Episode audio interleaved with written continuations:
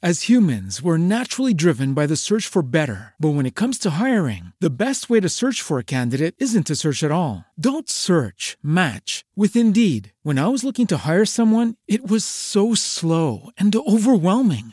I wish I had used Indeed. If you need to hire, you need Indeed. Indeed is your matching and hiring platform with over 350 million global monthly visitors, according to Indeed data, and a matching engine that helps you find quality candidates fast. Ditch the busy work. Use Indeed for scheduling, screening, and messaging so you can connect with candidates faster. And Indeed doesn't just help you hire faster. 93% of employers agree Indeed delivers the highest quality matches compared to other job sites, according to a recent Indeed survey. And listeners of this show will get a $75 sponsored job credit to get your jobs more visibility at Indeed.com slash podcast. That's Indeed.com slash podcast. Terms and conditions apply. ¿No te encantaría tener 100 dólares extra en tu bolsillo? Haz que un experto bilingüe de TurboTax declare tus impuestos para el 31 de marzo y obtén 100 dólares de vuelta al instante. Porque no importa cuáles hayan sido tus logros del año pasado, TurboTax hace que cuenten. Obtén 100 dólares de vuelta y tus impuestos con 100% de precisión. Solo con Intuit TurboTax. Debes declarar para el 31 de marzo. Crédito solo aplicable al costo de la presentación federal con TurboTax Full Service. Oferta sujeta a cambios o cancelación en cualquier momento. Buenos días, Madre Esfera. Buenos días, Madre Esfera.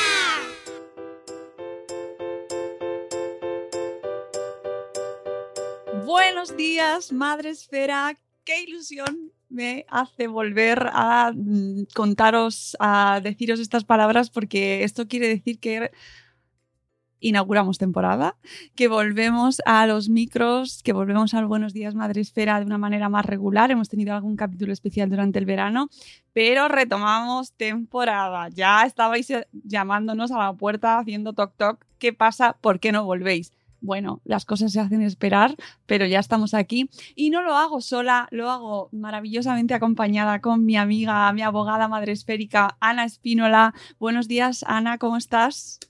Buenos días, buenos días a todos. Pues encantada, encantada de estar aquí, encantada de inaugurar temporada con vosotros. Hacía mucho siempre. que no te pasabas por nuestro espacio, por Buenos Días Madesfera. Eh, hoy además lo estamos haciendo en diferido, no te, no te hecho pasarte a altas, horas, a altas horas de la madrugada. Te lo agradezco, te lo agradezco.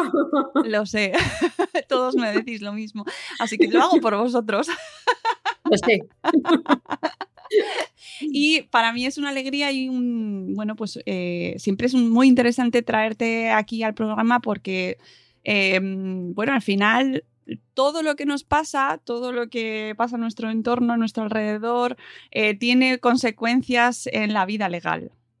Y también sí. la comunidad madre esférica pues eh, se ve afectada por, bueno, pues circunstancias, ¿no? Pues todo esto que hemos vivido, la pandemia, eh, la, estuvimos hablando contigo durante la pandemia, si no recuerdo mal, fue o an, justo yo creo al principio o un poco después con el tema de, sí. de las custodias compartidas, cómo se regulaban, sí. ¿verdad? Porque aquello trajo... Sí, sí, claro, cuando, cuando el estado de alarma y no se podía salir, hubo, hubo, hubo conflicto entre padres que, bueno, pues no querían entregar a los hijos por con casi un poco la excusa de, de, la, de la pandemia, ¿no? Pero bueno, Sí, eso, eso, aquello ya pasó. Aquello pasó, pero no dejamos del todo la pandemia porque sí que hablamos de una de sus últimas, eh, bueno, consecuencias, eh, uno de sus hitos, vamos a decirlo así, que ha sido el tema de la vacunación, que afortunadamente ha ido fenomenal, está ya el, más del 70% creo, si no sí. tengo mal la cifra, ya vacunado en nuestro país,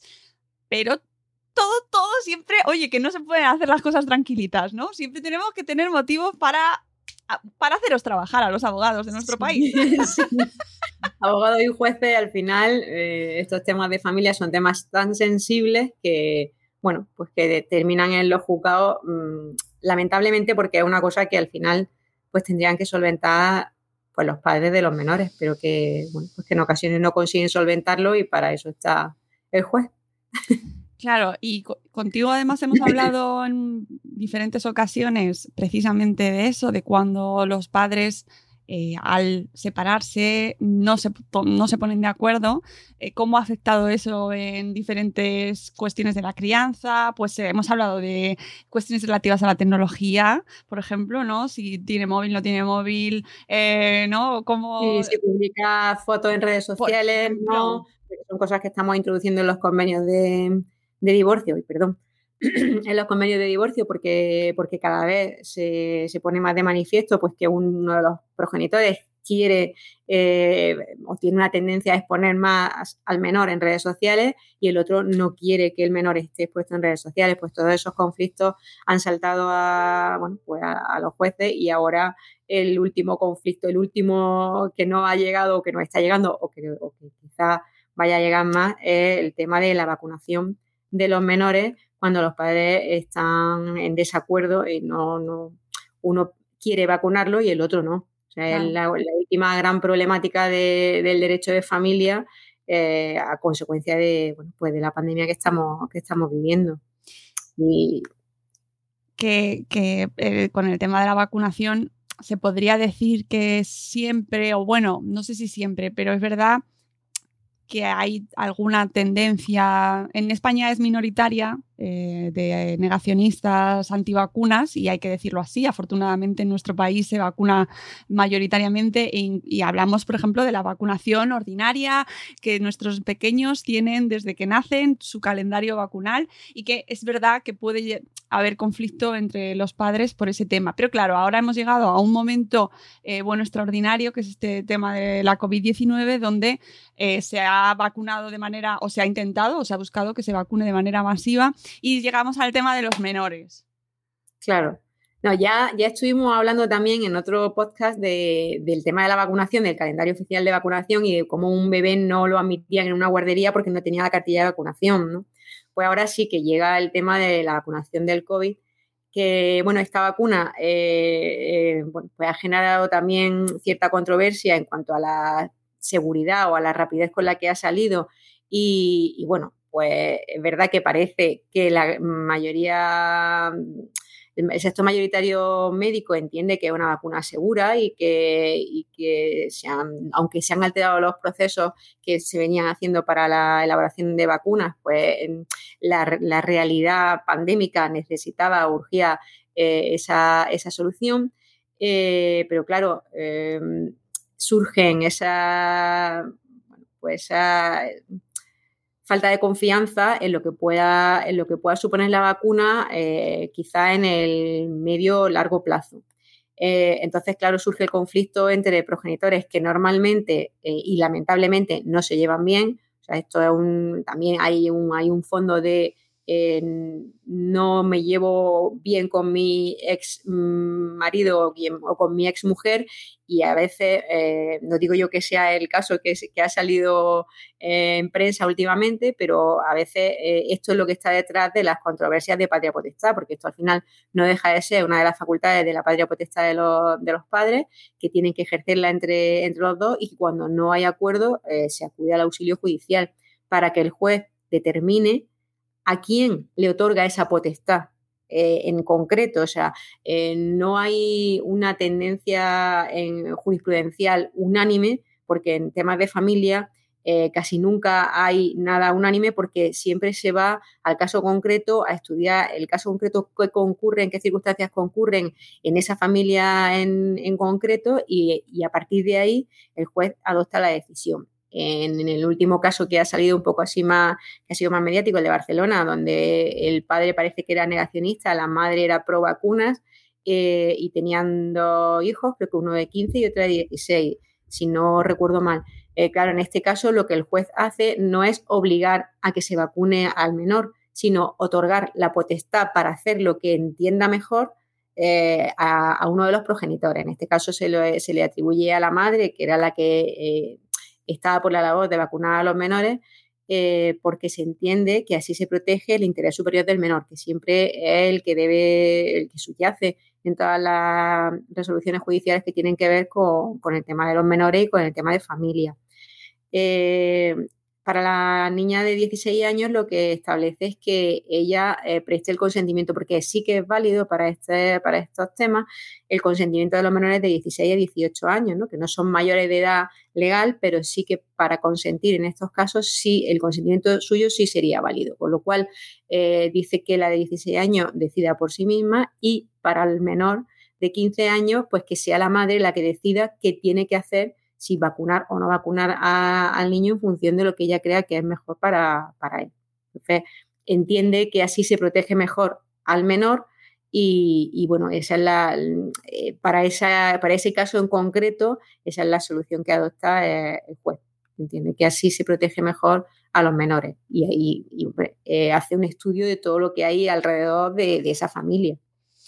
Claro, que no es una regla general, eh, que diga, pues los jueces están, porque eh, aunque nos hemos eh, enterado en este caso, es algo que mm, creemos que puede generar más casos o que se ve como algo que puede llegar a, mm, verse más. Claro, sí, es, una, es, una, controversia que se, que se va a dar y que creemos que va a llegar, van a llegar más casos a, los tribunales pues, pues, porque ahora mismo ya si aquí se ha abierto la vacunación para, para los menores de 12 años, pues sí que eh, mm, bueno, supongo que tú en tu, entorno también conocerás a gente que es reticente a, vacunar a, los menores, pues por distintos motivos. No significa, o sea, no solo cuando no están de acuerdo los progenitores, que esto es solo cuando llega a los juzgados, es que eh, progenitores que se lleven bien, padres que se lleven bien, pues uno puede pensar o puede estar más cerca de la idea de, pues quiero vacunar a mi hijo sí o sí, y otro puede estar más cerca de la idea de,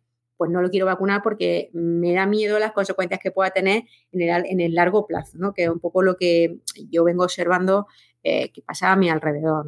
al final eh, sí que es verdad que en España la vacunación está siendo un éxito y que la mayoría eh, entendemos que quizá es el mal menor, sin tener muy claro tampoco, porque creo que nadie tiene muy claro tampoco y nadie nos explica con claridad eh, qué puede suceder en unos años y qué consecuencias puede tener, pero en el corto plazo parece que está funcionando, con lo cual eh, el riesgo de, contraer la enfermedad frente al riesgo de la vacunación, pues parece que por el momento compensa. Hubo sentencias también de jueces eh, obligando a vacunar a ancianos al principio de la pandemia en residencias por ejemplo, que, lo, que no tenían capacidad para decidir y que sus hijos no querían que se pusiera la vacuna. Hubo dos sentencias, una en Barcelona en enero y otra en Sevilla, donde sí que se obligaba a, la vacunación de esos ancianos que no tenían capacidad para decidir y que los hijos se negaban a que, le pusieran la vacuna, porque entendían los jueces que eh, eh, se protegía así mejor a esa persona y que mm, se protegía también la salud colectiva, ¿no? al final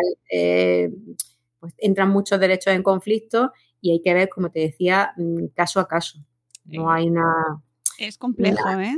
Sí, sí, sí, claro que es complejo. Al final la voz del juez eh, es muy compleja, siempre. Pero en estos casos, cuando, cuando, está en juego la salud de una persona, pues siempre eh, se cuida muy mucho también de, analizar bien los casos que, que se les plantean. Eh, hablaremos, de hecho, en esta temporada tendremos capítulos seguro, si no varios, dedicado a las vacunas y los menores, porque es un tema que eh, hasta ahora se, se, ha podido vacunar hasta, hasta los 12 años por, en nuestro país, pero ya se habla, se va comentando, bueno, pues qué, qué, pasará después, ¿no? Van a los siguientes rangos y ahí ya la gente como que se va poniendo, bueno, ¿no?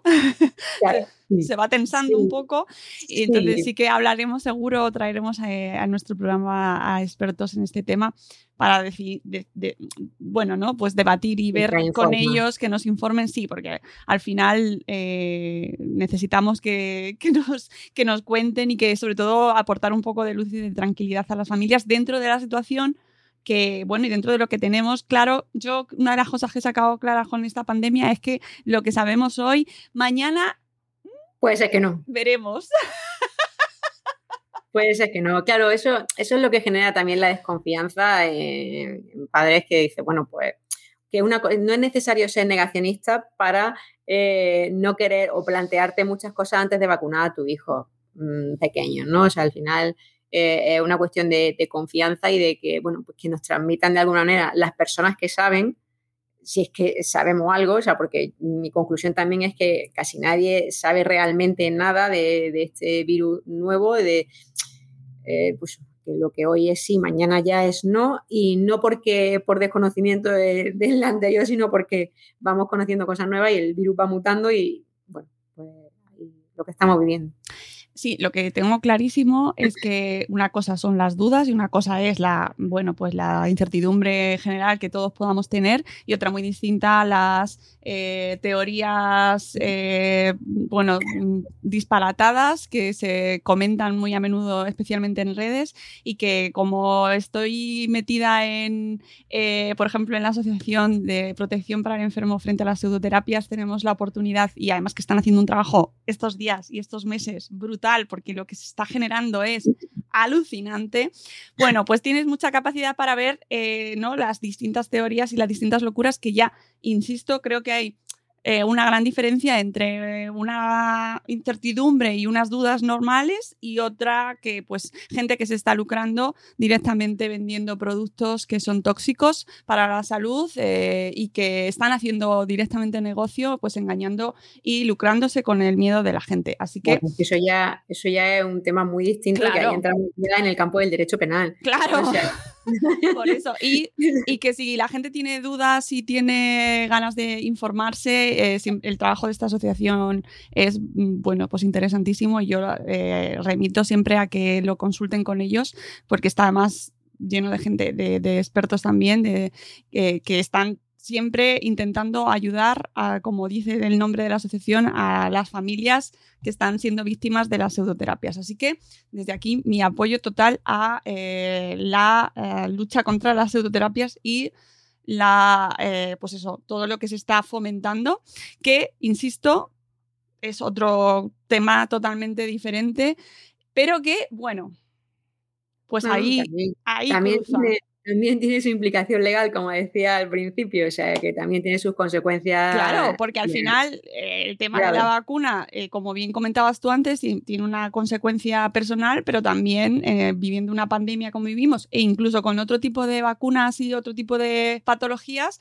pues tiene una implicación social brutal. De hecho, el éxito de las vacunas es colectivo, ¿no? O sea, es decir, por eso nos vacunamos, para proteger también al resto como comunidad, con lo cual es que está eh, íntimamente relacionado y, hemos visto casos, por ejemplo, no solo em, en este caso de la vacunación, sino por ejemplo con las mascarillas, que también eh, puede llegar incluso a tener consecuencias legales, ¿no? Pero... Sí, sí, claro, o sea, al final el...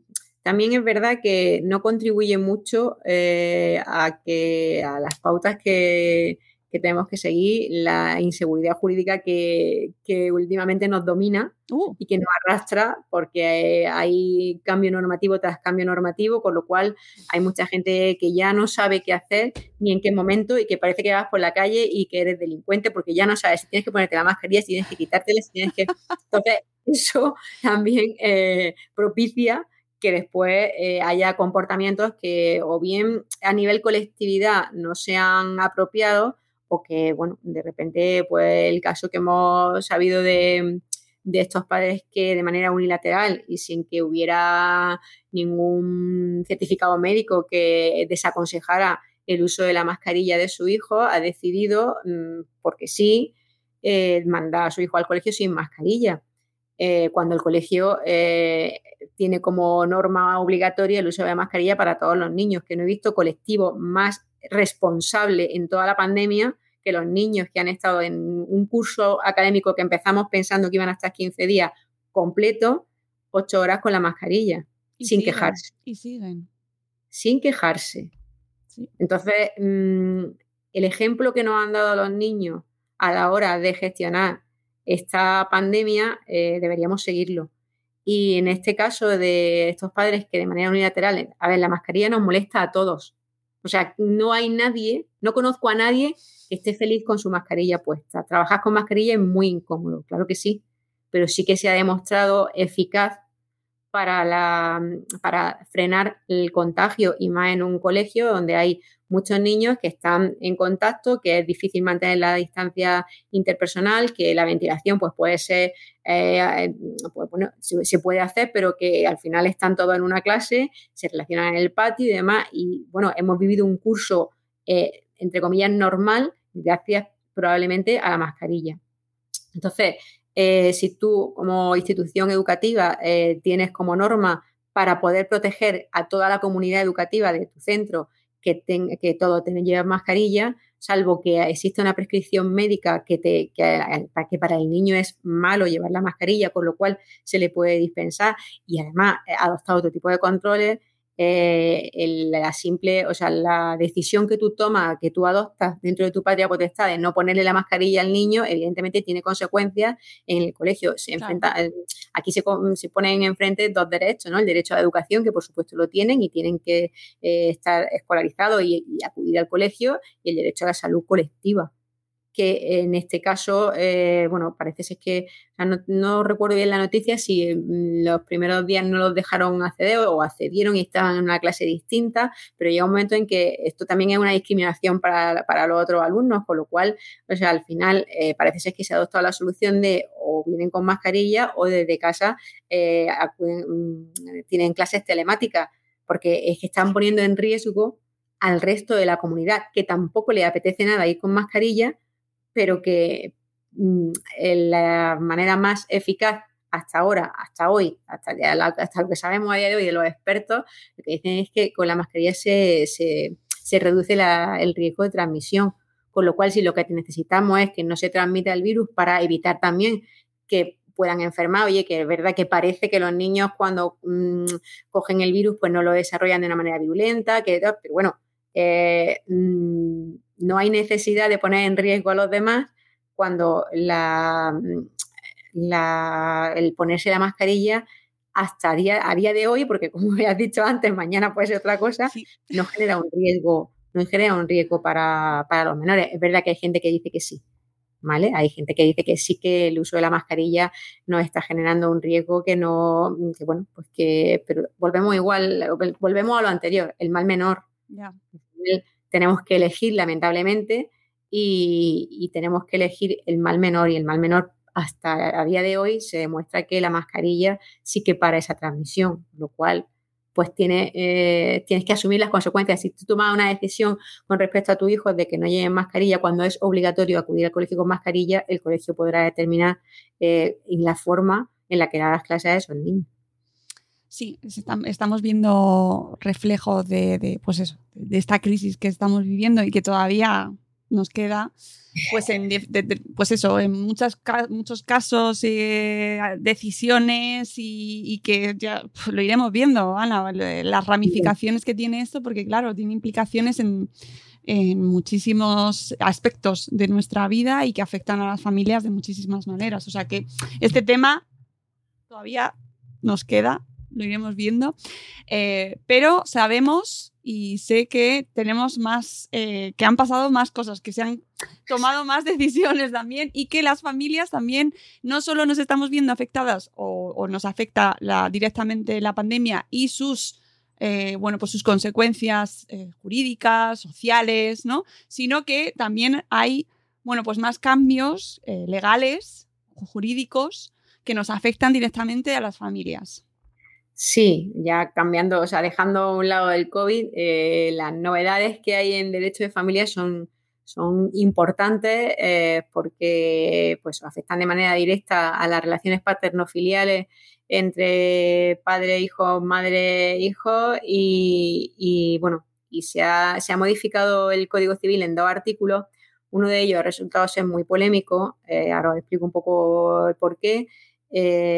primero porque a mi juicio se hace de una manera como, no sé, dentro de una ley que tampoco eh, está destinada a regular el régimen de visitas de los menores, pero sí que se modifica ese artículo que regula el régimen de visitas de los menores dentro de una ley en la que se reforma la legislación civil y procesal para dar apoyo a las personas con discapacidad dentro de esa nueva ley donde se hace una nueva regulación sobre los procesos de discapacidad para las personas eh, que necesitan este suplemento de capacidad, este, esta ayuda, este nombramiento de un tutor y demás, eh, eso hay una reforma integral y afecta a muchas normas, eh, muchas normas de nuestro, ordenamiento jurídico y entre otras se modifica el Código Civil dos artículos. Uno, como os decía, el, 94, que es el que regula el régimen de visita de, los menores cuando los padres se separan, y otro, el 96, que es el que regula el uso de la atribución del domicilio.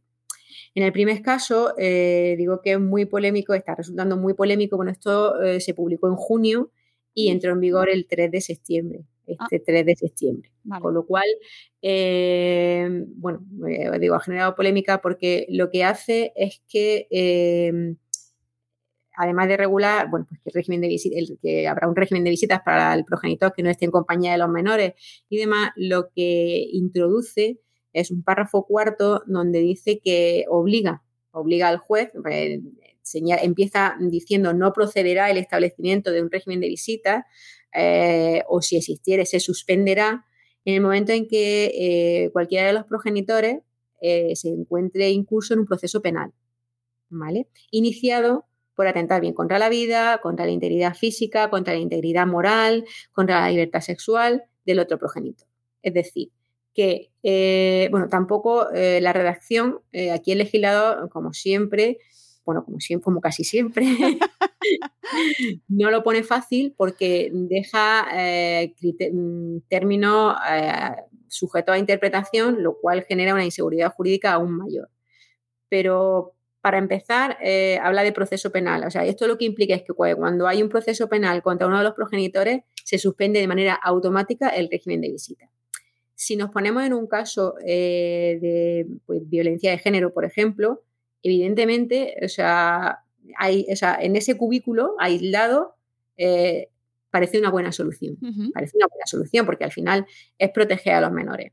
Lo que ocurre es que, primero, vulnera el principio de presunción de inocencia, a mi juicio. ¿eh? O sea, esto ya es porque está presuponiendo que la persona a la que has denunciado es culpable, lo cual se carga eh, un poco los principios del derecho penal.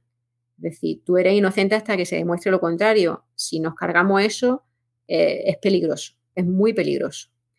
Y después obliga al juez, es decir, quita potestad al juez de decidir. al final, eh, la potestad del juez es que a la vista de las alegaciones de las partes, tomar una decisión. En este caso, obliga al juez, si hay, una si hay un proceso penal, porque habla de proceso penal, eh, y obliga al juez a tomar esa decisión de eliminar el régimen de visita. ¿Qué entendemos por proceso penal? Pues una de las cosas que la jurisprudencia va a tener que determinar. O sea, porque no sabemos si es una simple denuncia, una denuncia que se haya emitido a trámite y ya hayan citado a una de las personas y hasta cuándo. Porque si yo entiendo que una denuncia admitida a trámite, no basta la mera denuncia, sino una denuncia admitida a trámite en el que ya hayan llamado a otra persona y se hayan iniciado diligencias de investigación. Pero eh, si esto, porque he visto, o sea, como ha sido muy polémico, he visto en redes a políticos hablar diciendo eh, que, bueno, que si que con que estén dos o tres días los niños sin ver a uno de los progenitores, no les va a pasar nada. O sea, hacer esa media manifestación eh, te da una idea de, del desconocimiento absoluto que tienen de, lo que, de cómo funciona la justicia. O sea, eh, cuando, hay un cuando se inicia un procedimiento penal, eh, si tienes suerte, hasta que se cierre, pasan meses. Si tienes suerte. Eh, depende del juzgado, de la, carga de trabajo que tengan, de, o sea, y como mucho, mucho, mucho, o sea, como mm, hasta que se termine, si al final entendemos que por proceso penal, un proceso penal que se ha abierto con una diligencia de investigación, hasta que termine con una sentencia firme, perdón, hasta que termine con una sentencia firme, eh, pues pasa años. imagínate que en el mejor de los casos son dos años. Dos años en la vida de un menor es una vida sin el otro progenitor. Imagínate que después resulta inocente. ¿Cómo se repara eso? No es viable con el sistema judicial que tenemos que se, eh, desde mi punto de vista, eh, que se quite el régimen de visita a un progenitor sin que haya una sentencia firme, o sin que, haya, sin que haya un pronunciamiento condenatorio. Esto ya lo, lo, lo, regulaba la ley, es decir, que ya se podía hacer y si ya se podían limitar o suspender los regímenes de visita si eh, había mm, grave incumplimiento o había cualquier situación de estas. Pero es que ahora lo que hay es un automatismo, que es verdad que el artículo también dice que el juez podrá, a la vista de, mm, de la situación, fundamentar por qué da las visitas. No, señores, esto es al revés. Hay que fundamentar por qué las quita. Entonces, eh, el miedo que tenemos con esta reforma es que su fin, que no me cabe, no me cabe duda que es eh, intentar proteger a los menores frente a un tema de violencia de género, eso, el sustrato está ahí, y, pero el fin eh, no, no, se va a conseguir. No se va a conseguir porque por lo que tememos es que haya una instrumentalización de las denuncias para conseguir mejores condiciones en, el proceso civil, eh, para poder, eh, pues, en, progenitores muy enfrentados que tengan la tentativa y porque tienen la, se le ha tendido la mano para eso. Como eso es una cosa que se produce, porque se produce los que estamos a pie de campo, sabemos perfectamente que se produce, eh, evidentemente hay un riesgo enorme ahí de que eso pase y de que los más perjudicados al final sean los menores. Es verdad que tenemos que tener en cuenta y tenemos que poner en la balanza que hay mm, padres o madres que no deben estar con los menores. Evidentemente, los supuestos de violencia de género, o sea, yo es lo primero que haría directamente. Pero claro, tiene que existir, o sea, yo no puedo decir, bueno, mm, como este tiene una denuncia por violencia de género, automáticamente quito la visita, las visitas porque tengo que probar que esa, mm, denuncia es cierta. Y el problema está en que nuestro sistema judicial no tiene la celeridad suficiente como para adoptar una medida así, que sería buena y que sería, estaría un poco protegiendo al menor frente a, esos derechos de visita, que se, si fuera un lapso de tiempo corto, no te digo ya dos días, pero sí dos semanas o tres semanas, sería perfecto. Pero eso es el mundo ideal. El mundo ideal, eh, o sea, el mundo real no es así. El mundo real son dos o tres años. Dos o tres años sin el niño, si después resulta ser inocente o sea una denuncia instrumentalizada, es, irreparable. O sea, yo siempre, para eh, lo fácil es pensar, eh, bueno, supuesto violencia de género, una madre que está siendo objeto de esta violencia, que también son objeto de violencia los niños, con lo cual lo mejor fuera pero mm, pongámonos en la situación contraria de, una, de un padre que denuncia a la madre porque le ha agredido, que hay casos también, menos, pero también hay casos, eh, o que denuncia a la madre porque le ha, le ha ocasionado unas lesiones y lo denuncia de manera que no es cierto. O sea, con esta reforma, el juez tendría que quitar las visitas a la madre. La madre estaría sin ver al niño todo el tiempo que estuviera el proceso penal abierto que probablemente si no es cierto, se instrumentalizará de manera que eh, nunca sea mm, eh, tardar lo más posible, o sea, ralentizarlo, poner recursos, en fin, hay formas también eh, sin incurrir en delito, de utilizando los medios que la ley te, proporciona, de alargar los procedimientos. Entonces, pensados para temas de violencia de género, podría ser la solución si en tres semanas se resolviera ese procedimiento judicial. Si no, no es la solución. Y además, eh, ya te digo, yo creo que esto eh, es inconstitucional porque vulnera el principio de la, presunción de inocencia, con lo cual estamos otra vez eh, con normas que no sabemos hasta qué recorrido van a tener, pero que las consecuencias en el corto plazo, si esto empieza así, pueden ser graves, pueden ser graves. Pero está por ver, porque acaba de entrar en vigor, entró en vigor el 3 de septiembre eh, la controversia entre los distintos eh, operadores jurídicos existe y, el miedo que tenemos es, ese. Y la forma de legislar para mí no es la más, la más adecuada porque sí que creo que parte de un desconocimiento de cómo funciona realmente la justicia. Ya. Bueno, iremos viendo porque realmente me parece complejísimo. O sea, Sí. No, tengo ni criterio para poder eh, procesarlo. Teníamos otra, otro cambio más. Y la otra novedad, eh, esta ha resultado menos polémica, eh, porque yo creo que por, por, la, por, lo polémica que ha sido la primera, pero esta era, era también una cosa que sí que era demandada desde hace tiempo en relación al uso de la atribución del uso del domicilio cuando los padres se separan. Eh, antes del artículo 96 lo que señalaba es que eh, el domicilio se atribuía a los menores y al progenitor en cuya compañía quedaran. Y eh, hubo un tiempo en el que las sentencias, los jueces, limitaban ese, ese uso pues, a dos años o a tres años. Todas las sentencias que tenían esa limitación de uso, porque, porque lo habitual es que la vivienda sea de los dos progenitores eh, si la custodia se la dan a uno, se la dan a los dos, uno de ellos evidentemente tiene que salir de la vivienda. Si se atribuye el domicilio a los menores y a un progenitor, el otro progenitor tiene que buscarse otra vivienda y seguir pagando la vivienda en la que viven su hijo con, con, la madre o con el padre, ¿no? Entonces, eh, ha habido situaciones de verdadera, vulnerabilidad económica del progenitor que sale del domicilio, tiene que buscar otra casa y aún así tenía que seguir pagando la casa que tenían comprada a media. Entonces los jueces empezaron a limitar el uso de ese domicilio, pero el Supremo dijo que no, que no se podía limitar el uso mientras no se modificara este artículo. Eh, ahora ya se ha modificado y lo que el lapso de tiempo que establece para la atribución del domicilio es hasta la mayoría de edad de, los niños. Salvo que sea, si es un discapacitado, pues se entenderá que es menor, pero por eso también está incluido en esta ley para que, regula los movimientos de discapacidad. Está, está incluido en esa ley, pero afecta a todo el mundo. Efectivamente, afecta a todo y entonces lo que dice es que estará, será para el menor y el cónyuge en cuya compañía queden hasta que todo aquello alcance la mayoría de edad. Que en este caso eh, bueno, hay una limitación hasta la mayoría de edad, ya el progenitor que sale de la vivienda parece que está un poco más protegido, aunque en cualquier caso habrá que darle una vivienda a los menores cuando, o sea, a los mayores de edad, si siguen siendo dependientes y si siguen estando en casa, que con 18 años el 98% está en casa.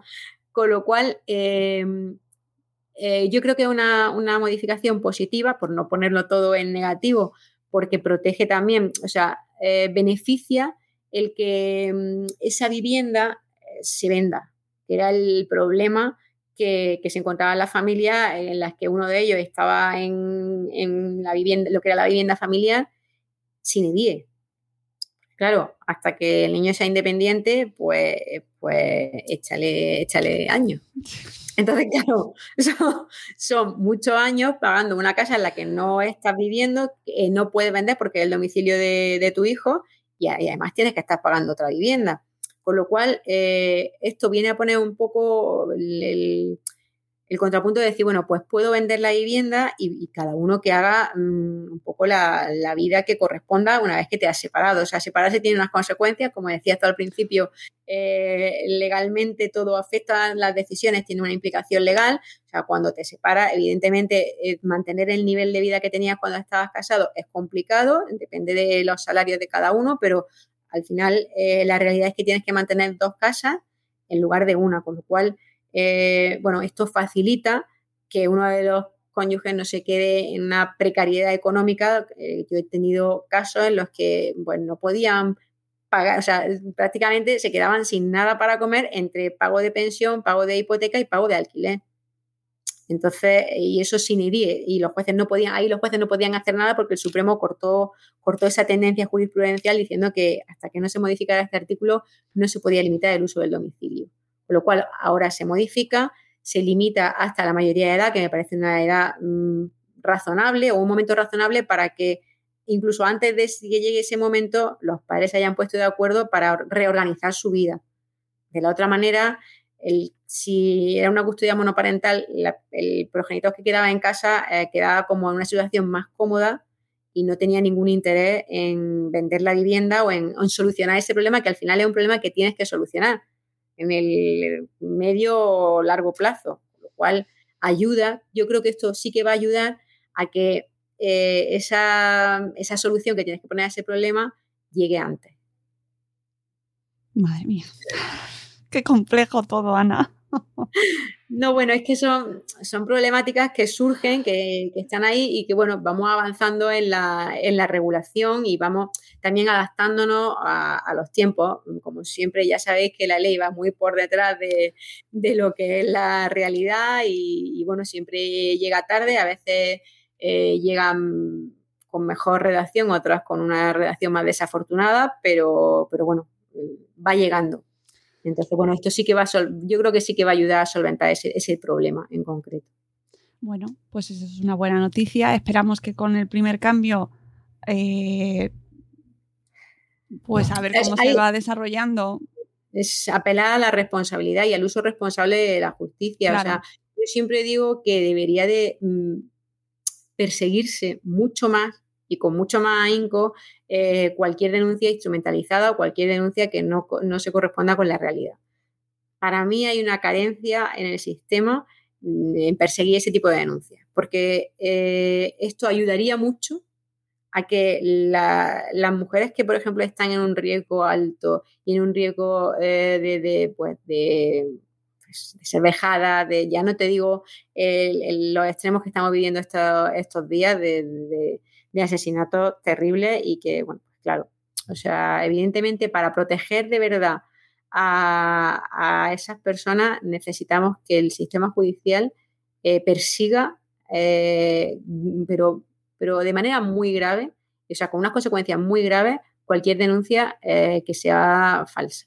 O sea, para mí falta eso en el sistema, porque eso ayudaría mucho a que cuando una, una, persona, una mujer llega a un juzgado denunciando un problema de violencia, o sea, eh, se activen todas las alarmas y se pongan todos los procedimientos a su, a su disposición y se las proteja de una manera integral a ellas y a los niños, que son las víctimas también de esa violencia. Entonces, para eso, para que el sistema funcione bien, tienes que tener, eh, lamentablemente, eh, o sea, la naturaleza humana es así, tienes que tener un, miedo a las consecuencias que pueda tener una denuncia falsa, porque se, pueden ver en la tentativa de hacerlo o incluso eh, que alguien le sugiera la posibilidad, porque yo eso mm, lo vivimos cada día. Con lo cual, si se persiguiera eso de una manera más rotunda, la gente se lo pensaría. Mm. Y, las víctimas, y las verdaderas víctimas estarían más protegidas. Claro, venimos de además un verano trágico con noticias horribles, eh, con menores que, que, han perdido la vida y que han sido asesinados y que eso es que es inconcebible que se llegue a esos casos, ¿no? Cuando hay una trayectoria previa, hay una serie de denuncias, bueno, pues entiendo que de ahí viene, ¿no? Y, pero que hay que proteger previamente a esas personas y que se haga realmente, que se pongan los recursos donde se tienen que poner y que sea protección sea real, real eficaz y que no lleguemos a esos casos, ¿no? No entiendo e, ese momento de se ha tomado una medida, pero en la cual, bueno, pues se ha hecho un poco a grosso modo y no sabemos hasta qué punto va a ayudar o no.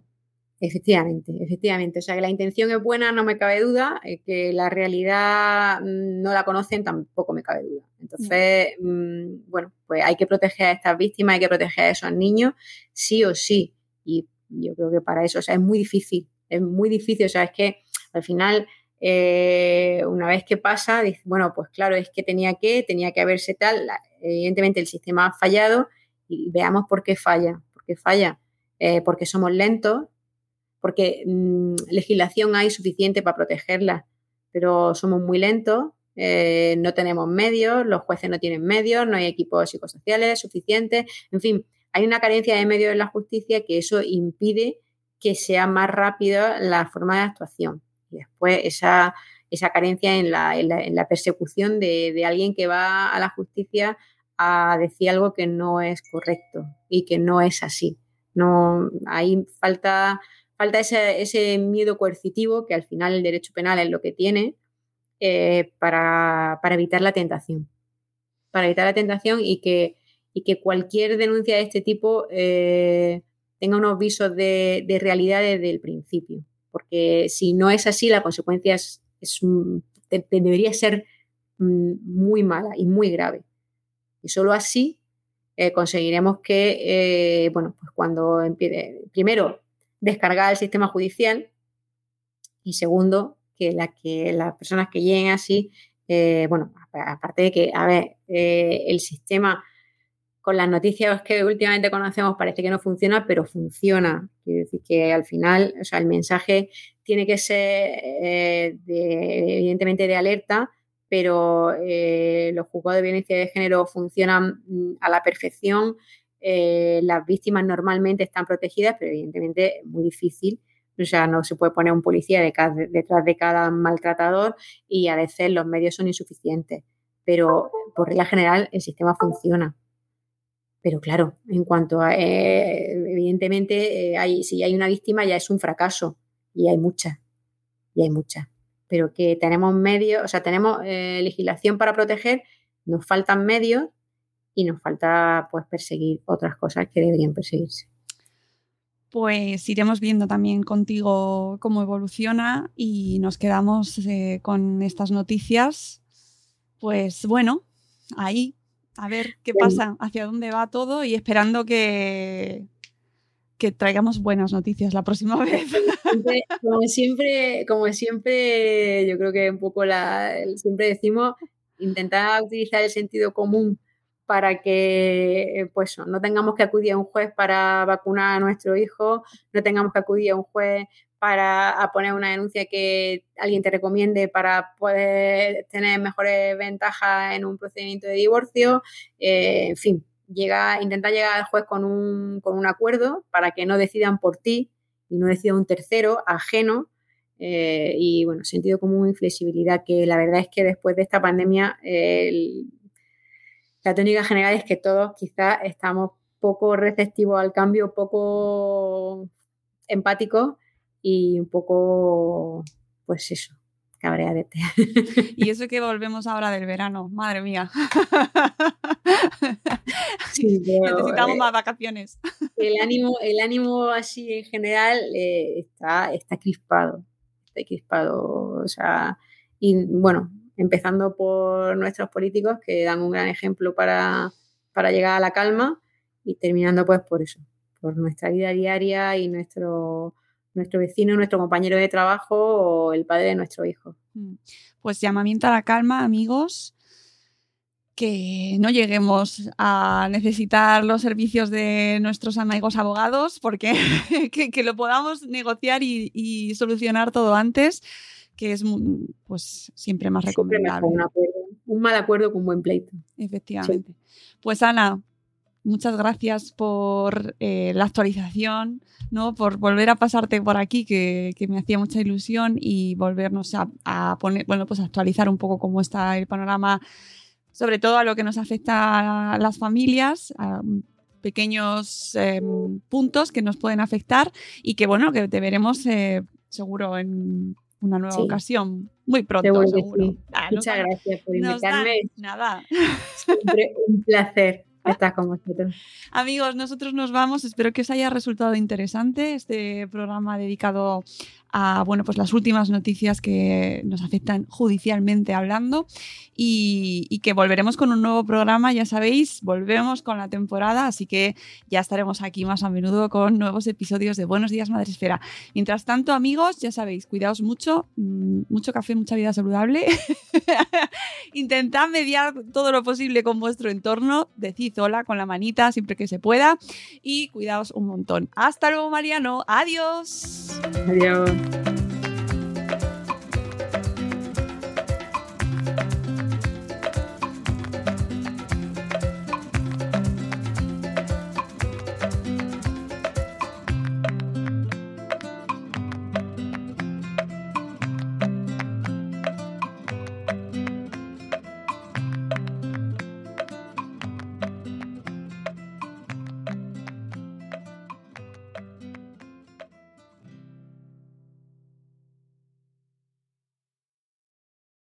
As humans, we're naturally driven by the search for better. But when it comes to hiring, the best way to search for a candidate isn't to search at all. Don't search, match with Indeed. When I was looking to hire someone, it was so slow and overwhelming.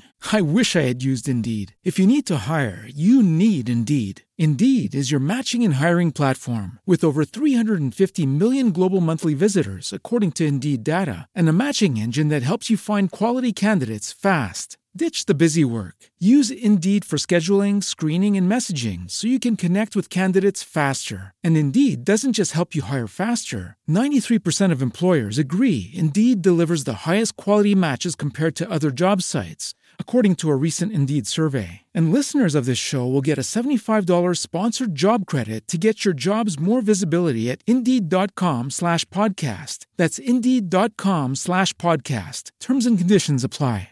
It is Ryan here, and I have a question for you. What do you do when you win? Like, are you a fist pumper? A woohooer, a hand clapper, a high fiver. I kind of like the high five, but if you want to hone in on those winning moves, check out Chumba Casino. At ChumbaCasino.com, choose from hundreds of social casino style games for your chance to redeem serious cash prizes. There are new game releases weekly, plus free daily bonuses. So don't wait. Start having the most fun ever at ChumbaCasino.com. No purchase necessary. Group. Void were prohibited by law. See terms and conditions. 18 plus.